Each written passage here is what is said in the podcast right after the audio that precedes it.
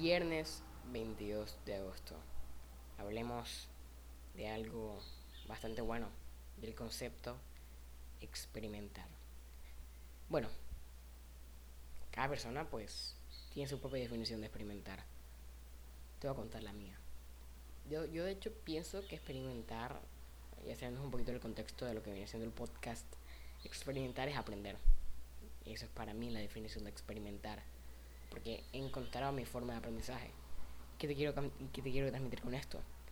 No quiero que simplemente que es de la impresión que yo simplemente aprendo, yo qué sé, experimentando. No, porque no te sirve de nada saber que yo experimento.